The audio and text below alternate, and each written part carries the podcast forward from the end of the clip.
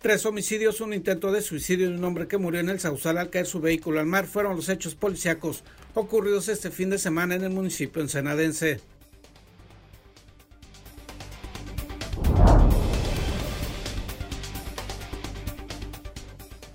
En defensa de los derechos de las personas con discapacidad, José Alfredo Miramontes Ajuria interpuso un recurso de inconformidad ante el Instituto Estatal Electoral y el Tribunal de Justicia Electoral.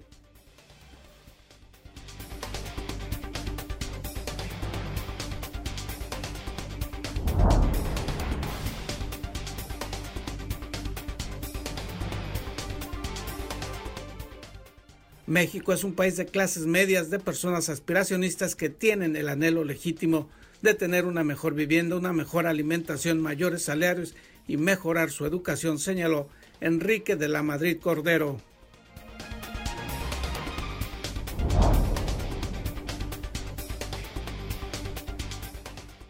Decreta el gobierno del estado la creación del Parque Estatal de la Playa y el Arroyo San Miguel, una superficie de 62 hectáreas en la cual se buscará preservar la flora y fauna de esa región y que el sitio sea a la vez un lugar de visita y recreo para los ensenadenses.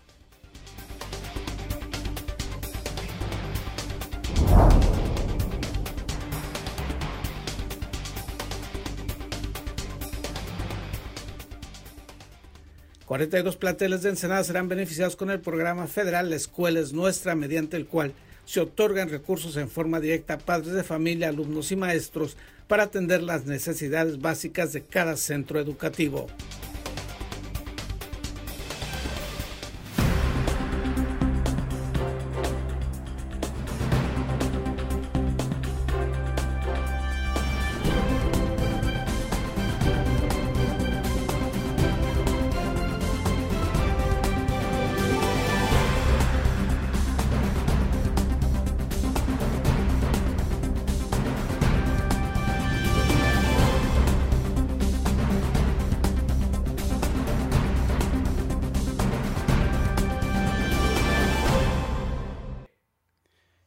Bienvenidos a Zona Periodística de este lunes 20 de septiembre de 2021. Este noticiario es una coproducción del periódico El Vigía, Canal 66 de Mexicali y en La Mira TV, la plataforma digital de Ensenada. Y tres homicidios este fin de semana. César Córdoba Sánchez con la información. Tres hombres perdieron la vida de manera violenta el pasado fin de semana, uno por posibles disparos de arma de fuego, otro en el hospital por heridas hechas presuntamente por proyectiles y el último fue abandonado envuelto en una cobija. La reciente víctima fue localizada por la Policía Municipal a las 21 horas con 38 minutos del sábado entre las calles del Servicio y San Telmo de la colonia Colinas del Paraíso, luego de un reporte de la Central de Emergencias que alertó de disparos de arma de fuego. En este sitio la corporación localizó a un varón de entre 35 y 40 años tendido sobre el piso con manchas rojizas. Después los paramédicos determinaron que no contaba con signos de vida como consecuencia de las heridas en tórax y cabeza producidas presuntamente por bala. Otro varón perdió la vida la noche del sábado en el Hospital General de Ensenada, donde recibía atención médica por las heridas sufridas en un ataque armado perpetrado por desconocidos. Ese individuo fue agredido de manera violenta en días pasados de la semana que concluyó, luego se trasladó al hospital. El anterior hecho violento se presentó la noche del viernes alrededor de las 23 horas en el área del Salitral, en la parte baja de la delegación municipal Maneadero. En este sitio, la Agencia Estatal de Investigación localizó a un varón envuelto en una cobija que mostró manchas rojizas y estaba tendido sobre la tierra de la zona despoblada. El viernes fueron localizados dos hombres asesinados, uno de ellos con lesiones producidas por impactos al parecer de bala, estaba sobre el arroyo de la colonia Gómez Morín, a un costado de un vehículo de color rojo con las puertas abiertas. El otro hombre fue hallado por la mañana, estaba calcinado y con heridas hechas posiblemente por proyectiles de arma de fuego. Se encontró tendido sobre un camino de tierra que conduce a la zona conocida como Puerta Trampa de la Delegación Real del Castillo. Para la Mira TV, César Córdoba.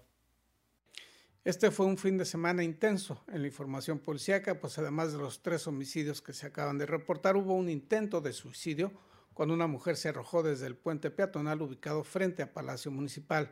Otro hombre murió al caer de gran altura cuando huía de la policía y otra persona más murió ayer domingo en la playa conocida como 3M, en la zona del Sausal, cuando su vehículo cayó al mar. Y nuestros compañeros de Canal 66 de Mexicali nos informan de un homicidio ocurrido en la capital del estado. Un hombre perdió la vida luego de ser atacado a tiros al interior de un domicilio ubicado sobre la calle Río Extapa, entre Avenida Médicos y Arqueólogos, en la colonia nacionalista. Los hechos se registraron minutos antes de las 11 de la mañana de este viernes, cuando fue reportado a los números de emergencia una persona herida por proyectil de arma de fuego. Al arribo de paramédicos, localizaron en la entrada de una vivienda marcada con el número 2352 a un hombre de aproximadamente 26 años de edad, quien contaba con heridas producidas por disparos de arma de fuego en el pecho, lesiones que le causaron la muerte. Según los primeros informes, el responsable de la agresión huyó a bordo de una motocicleta hacia el rumbo de la carretera Santa Isabel. De inmediato, se desplegó un operativo por parte de autoridades estatales y municipales, logrando detener al presunto responsable en inmediaciones de dicha colonia por autoridades de la Guardia Estatal. Al lugar de los hechos donde sucedió la agresión, fueron requeridos personal de servicios periciales para el levantamiento de evidencias, así como agentes investigadores de homicidios violentos para el esclarecimiento de esta nueva ejecución. Para Noticieros Contacto informó Ranulfo Cabrera, Canal de las Noticias.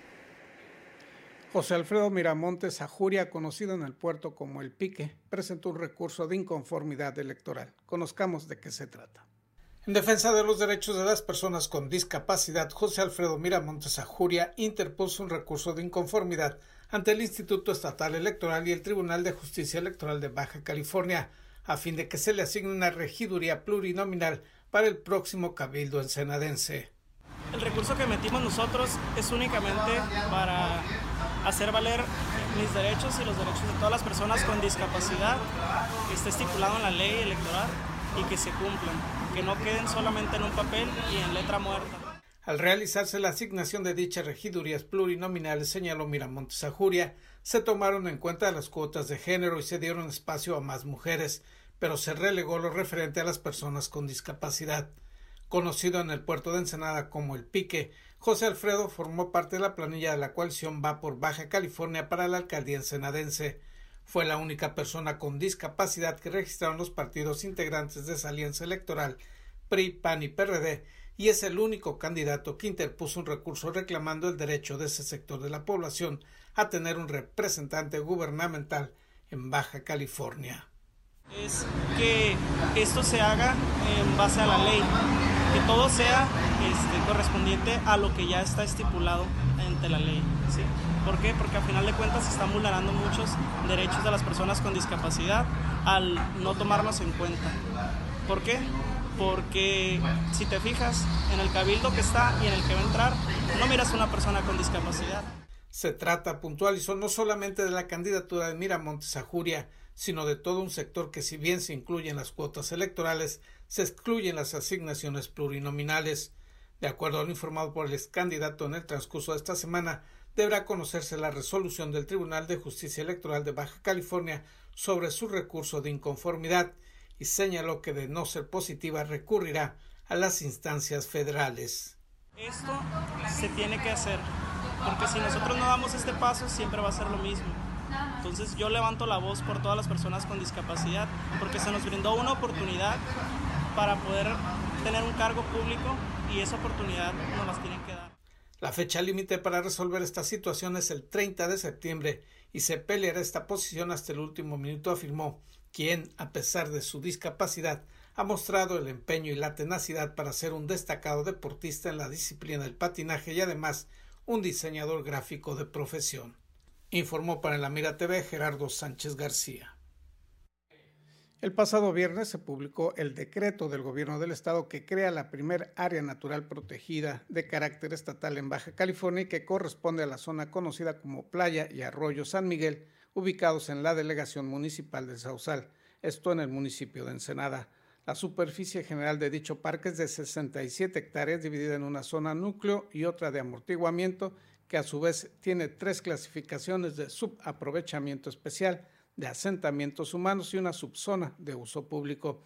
Esta es la primera declaratoria de ese tipo que se realiza en Baja California, pues aunque desde hace muchos años se trabaja en la declaratoria de la lagunita como reserva natural estatal, por diversas razones esto no se ha logrado. En el decreto se destaca la importancia de dicho Parque Estatal de San Miguel, pues en esa área se encuentran 102 especies de 42 familias de plantas, de las cuales el 77% son nativas de la región, algunas de las cuales se consideran en peligro de extinción. Se resalta asimismo que se trata de uno de los últimos ecosistemas riparios costeros en buen estado de conservación en lo que comprende la zona urbana de Ensenada, es decir, se creó, se creó ya este Parque Estatal de San Miguel y se realizará una jornada de limpieza subacuática. David Amos nos informa de qué se trata. Acuática Sema tiene todo listo para la segunda edición de la limpieza subacuática, pues como dicen ellos, no se puede ser infeliz cuando se tiene el mar cerca y la arena entre los dedos. Sin embargo, Ensenada atraviesa por una crisis sanitaria que nos compete a todos y nos tiene triste a muchos. Por esta razón, la Acuática realiza una invitación a toda la comunidad de buzos, nadadores, surfers, corredores, pescadores, profesionales del ramo y sociedad civil en general para regresar a nuestro océano un poco de lo que nos da, aportando tiempo y esfuerzo para apoyar en la segunda limpieza subacuática. Lo anterior lo señaló Jorge Arturo Cruz Galloso, organizador del evento.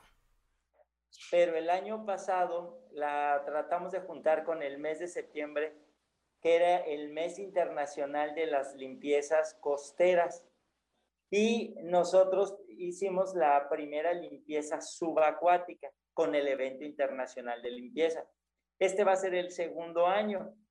Esta idea nació porque cuando íbamos a bucear a los diferentes lugares estábamos observando una gran cantidad de basura, pero una vez que mi compañero Benjamín con otro compañero que se llama Rubén y otros amigos hicieron un buceo, resulta que encontraron un tiradero de llantas.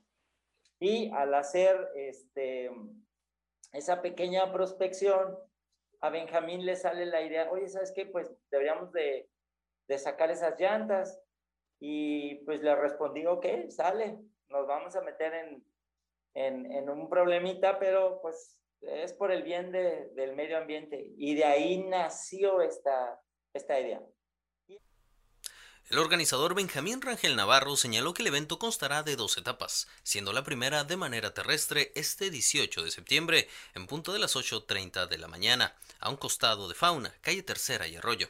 Es importante que quienes participen lleven ropa y calzado cómodo, gorra, bloqueador y guantes más esa cantidad de personas, yo le calculo que vamos a ser unos 120 personas, pero el arroyo es muy grande, ¿no? Hoy estábamos viendo y depende si se junta la cantidad de personas que, vamos a, que creemos que le planteamos entre 120, 130, podemos extendernos una calle más.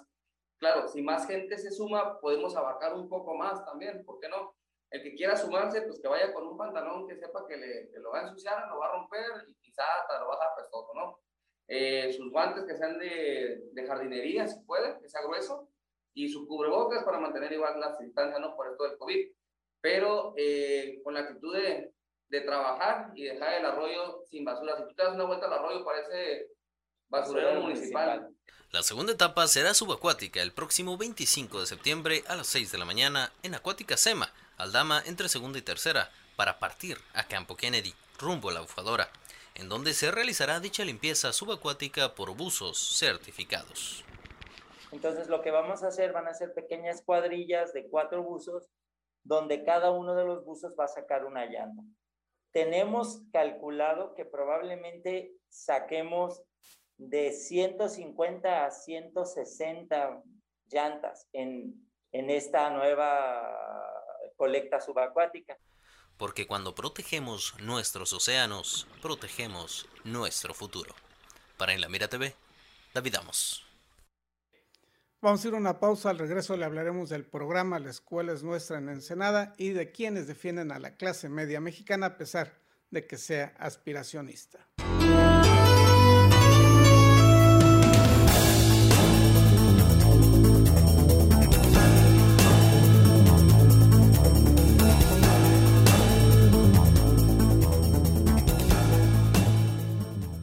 En Daymark Clínica de Ojos ofrecemos un servicio integral a cargo de profesionales expertos en la salud visual. Cuidamos la salud de tus ojos con equipo oftalmológico de última generación, cirugías, tomografías, tratamientos y servicios de óptica. Además, contamos con productos de alta calidad y como siempre, un excelente trato. Acuda a cualquiera de nuestras dos sucursales y confía en la salud de tus ojos en nuestros profesionales. Ofrecemos un amplio surtido de lentes con gran variedad de modelos y tamaños para todas las edades. Daymark, una mejor vista para una mejor vida. Conseguiste esa cita o reunión que tanto deseabas y quieres que todo salga perfecto. Sin embargo, suelen ocurrir muchas situaciones bochornosas que puedes evitar con simples soluciones. Una de las peores es ensuciar tu ropa con la comida.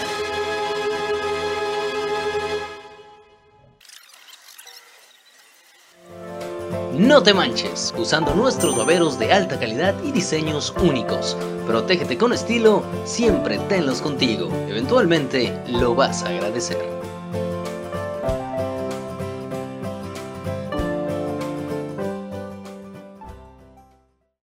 Sin rodeos. El COVID existe. El COVID cuesta. El COVID duele.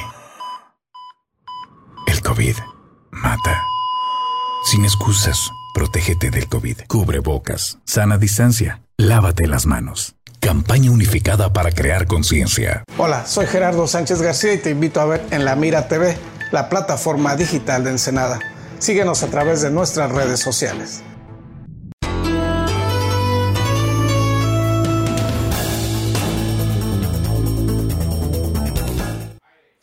El programa federal de Escuelas Nuestra beneficiará a 42 planteles de este municipio. Estos son los detalles.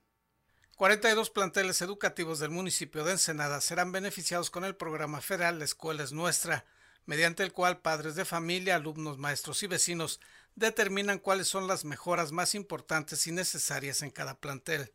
Los montos van de los 150 mil a los 500 mil pesos, ello de acuerdo al número de alumnos de cada escuela y el recurso se entrega en forma directa al comité que previamente se debe conformar en cada uno de los centros educativos, explicó Ezequiel Gutiérrez Heredia. Estamos trabajando con el programa La Escuela es Nuestra. El objetivo central de este programa es conformar comités en más de 42 planteles que fueron seleccionados y que van a ser beneficiados con recursos que llegan de manera directa, sin intermediarios. Y el primer paso es la conformación de los comités que deben de conformar los padres de familia, alumnos, personal docente y personal cercana a los planteles educativos, que es la comunidad en general. El delegado de la Secretaría de Bienestar Federal en Ensenada indicó que ya se recibió la notificación del número y de qué planteles fueron incluidos y se iniciarán las gestiones para que en cada escuela se conforme un comité y se establezca un diagnóstico de las necesidades más importantes, así como un calendario de aplicación de los fondos indicó que 16 de las escuelas son de la zona urbana ensenadense y el resto se ubica en el área rural y destacó el caso de Isla de Cedros, cuya única escuela de ese lugar será beneficiada. Se conforma el comité que está compuesto por eh, presidente o presidenta, tesorera, eh, secretario y dos vocales y ellos son los que van a decidir en cuanto al plan de trabajo, eh, la forma en lo que lo van a ejecutar, asimismo de quién o quienes van a ejercer el recurso eh, eh, en los diversos planteles educativos.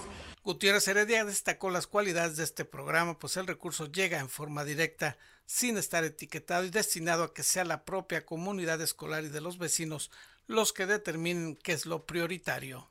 16 de ellas son de la zona urbana y las demás pertenecen a las diversas eh, delegaciones municipales, incluyendo Isla de Cedros, la cual fue beneficiada con el único plantel educativo que existe en esta eh, localidad. Asimismo, dijo, fomenta la participación comunitaria, ya que permite que los fondos que se reciban tengan un mejor uso y rentabilidad, pues parte de las mejoras pueden hacerse con la colaboración de padres, alumnos, maestros y vecinos. Añadió que la entrega directa del apoyo permite transparentar el manejo de los mismos e impide que la presencia de intermediarios distorsione o reduzca el uso de estos fondos federales. Informó para la Mira TV Gerardo Sánchez García. Baja afluencia en las fiestas del sol en Mexicali, lo cual le da mucho gusto a la alcaldesa mexicalense Guadalupe Mora. Durante su primera semana, las fiestas del sol han tenido una baja afluencia, pero para las autoridades esto, dicen, es mejor. Así lo asegura la alcaldesa Guadalupe Mora Quiñones, pues considera que ha sido posible controlar los protocolos sanitarios. Pero no fue porque no, porque no haya afluencia, sino por una recomendación también de protección civil, porque luego se emocionan todos, nos emocionamos eh, ya estando en la fiesta y entonces para que no se tropiecen y que hayan ese tipo de incidentes, ¿no? O sea, no, no, al contrario, digo, en un principio se pensó en esta estrategia para poder tener este, separados, que hubiera eh, grupos y, así guardar el protocolo de salud, grupos aisladitos, pero y que estuvieran tranquilos, pero ya vemos que se prenden cuando hay algún este, pues artista que es de su gusto, como los Allison y todo. Entonces, pues la verdad es que este, queremos hacer lo mejor posible las cosas. Esa fue la razón nada más. ¿eh? Tampoco queremos que esté retacado. Acuérdense que estamos cuidando el tema de salud. Para mí, en lo particular, o sea, si es una mediana asistencia, mejor, ¿eh? ¿Por qué? Por lo mismo. Aparte estamos revisando que estén vacunados. Mora Quiñones también aseguró que con los ingresos que ha tenido hasta ahora la feria se han podido recuperar en parte las finanzas del patronato del FEX. Números rojos en el FEX. Entonces yo creo que este es uno para tener el sano esparcimiento y dos para recursos, por favor, también para el, para el FEX y, que sigan trabajando como se debe. Ustedes han visto el cambio, las remodelaciones, eh, el mantenimiento, las adiciones que se le han hecho ahí al FEX. Estaba prácticamente este, abandonado, ¿verdad? Tema de pandemia, lo que ustedes quieran, pero ahí estamos viendo los resultados. Entonces, creo que eso es bueno para todos los mexicalenses. Hay que entender eso, no es cuestión ni de gobierno ni de nada, a mí no me interesa eso. A mí no me interesa en lo personal el protagonismo. Me interesa que avancen las cosas, que se vaya viendo, que nosotros como mexicalenses estemos viendo lo que está sucediendo en nuestra ciudad. En contacto informan Cristian Ibarra y Erika Gallego, Canal de las Noticias. Ser clase mediero y aspiracionista en México no debe ser considerado como indebido o inmoral, así lo señaló Enrique de la Madrid Cordero, ex secretario federal de Turismo. México es un país de clases medias de personas aspiracionistas que tienen el anhelo legítimo de tener una mejor vivienda, una mejor alimentación, mayores salarios, mejorar su educación, tanto de ellos como de sus familias y de la sociedad. Enrique de la Madrid Cordero, ex secretario de Turismo, ex diputado federal e hijo del expresidente Miguel de la Madrid Hurtado, afirmó lo anterior luego de ofrecer en Ensenada la conferencia México en la generación del desarrollo puede y debe aspirar a ser un país desarrollado en esta generación. ¿Y qué es para mí un país desarrollado? Es un país de clases medias, en donde logremos que la gran mayoría de los mexicanos ¿no? viva de manera con un empleo decente, que le alcance para vivir bien, que tenga casa ya sea propia o rentada, que tenga para vestirse, para comer, para educarse y que también tenga para el esparcimiento. Y la otra que, que hace un país desarrollado es que sea un país democrático y sobre todo que se viva en libertad. En la entrevista efectuada luego de su exposición, de la Madrid Cordero fue enfático en rechazar la crítica y descalificación que se hace a la clase media mexicana y enfatizó que los tres grandes problemas nacionales son en estos momentos la pobreza, la salud y la inseguridad. Afirmó que su planteamiento es que México debe aspirar a ser un país desarrollado y esto se logrará con la participación y actuación no solo de las clases medias, sino de los gobiernos locales, estatales y municipales que deben aprovechar las vocaciones productivas de cada región y desarrollarlas sin esperar que tenga que darse ese impulso desde el ámbito federal o externo. Libertad de pensamiento, libertad de expresión, libertad de tránsito, libertad económica. Ahora, para eso, pues necesitamos ser un país que crezca más, que la economía crezca mucho más, a partir de nuestras vocaciones. Se tiene, dijo, que construir las alianzas entre los sectores productivos los gobiernos de la localidad y pensar en crecer en lo local regional con alianzas que aprovechen las potencialidades de cada zona, lo cual inevitablemente generará conflictos y fricciones que podrán ser resueltas al entender que se tienen que generar condiciones para que la mayoría de la población mejore su calidad de vida. a partir de nuestras vocaciones y sobre todo que uno de nuestros objetivos fundamentales sea eliminar la pobreza extrema y eliminar el hambre. Yo creo que si eso nos ponemos como metas, podríamos ser un país eso, próspero, de clases medias y en libertad. De no hacerse, agregó el exdiputado federal, se tendrá un crecimiento desigual, con un alto número de personas en miseria o pobreza extrema, lo que propicia que un discurso populista y polarizador que no resuelve ese problema sí afectaría a todo un país. Informó para la Mira TV Gerardo Sánchez García. Rechaza la Coparmex la propuesta del SAT para cambiar la base de tributación de los impuestos que pagan las empresas en México. La Confederación Patronal Mexicana, la Coparmex, rechazó la intención del Servicio de Administración Tributaria, el SAT, de establecer el pago de impuestos en relación a los ingresos y no a las utilidades de las empresas, lo que es contrario a lo que establece la actual legislación mexicana. Si bien es cierto que estos márgenes de referencia no son obligatorios, eh, se advierte que al tomar como base los ingresos es probable que se hable de, altas tasas y que a la vez van a ser irregulares. El presidente de la Coparmex Ensenada, Martín Muñoz Barba, indicó que el SAT publicó lo que llamó tasas efectivas en las cuales se pretende establecer que el cálculo para el pago de impuestos, en particular del impuesto sobre la renta, el ICR, se realice con base a los ingresos brutos y no en las utilidades. Va a resultar este, inequitativo que se tomen como referencia estas tasas efectivas para el cálculo de impuestos. La Coparmex explicó su vocero local considera incorrectos los cálculos realizados por el SAT con respecto a ciertas industrias, ya que existen empresas que aunque se encuentren en el mismo sector, tienen diferentes márgenes de utilidad de acuerdo al tipo de venta, ya sea mayoreo o menudeo, y por lo tanto su tasa de impuestos no puede ser igual. Resaltó que por ello, cada empresa tiene una realidad diferente de combinación de productos y servicios, así como de productividad, lo que debe tomarse en cuenta por las autoridades fiscales. Vamos a seguir este, asesorando, trabajando en el asesoramiento, al menos a nuestras empresas afiliadas y darle a conocer también al sector eh, eh, privado, a todo eso en general, porque este, estas tasas, estas nuevas referencias que pone el SAT eh, para este cálculo, ingresan todas, todas las industrias, no nada más este, eh, ciertos, ciertos sectores. Hay 203 este, mm, actividades en el país. Entonces, sobre eso se va a regresar y seguir informando para, para, llevar a buen fin esta, este tipo de, de información que, incurre el SAT, ¿no? La Coparmex puntualizó el entrevistado considera que la ley es muy clara, pues establece que el cobro del impuesto sobre la renta debe hacerse sobre las utilidades o ganancias de las empresas que es el monto que queda después de descontar, entre otros, el pago de las deducciones, los gastos de inversión y los costos de producción, y no sobre el ingreso bruto. Agregó que desde la Coparmex insiste en que el interés de las empresas por cumplir con sus obligaciones es claro y conforme a la ley, por lo que se considera incorrecto que el cálculo de la tasa efectiva para el pago de impuestos con respecto a los ingresos sea la referencia, porque cada industria y negocio son diferentes, con lo cual el porcentaje de utilidades respecto a los ingresos varía de negocio a negocio e incluso dentro de un mismo sector.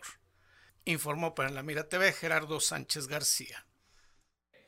En información de última hora, la Dirección de Seguridad Pública Municipal reporta del hallazgo de una persona muerta. Esto fue reportado alrededor de las 6.30 de la mañana de este lunes 20 de septiembre a la altura de la carretera, eh, en la carretera Ensenada-Tijuana, a la altura de Bajamar.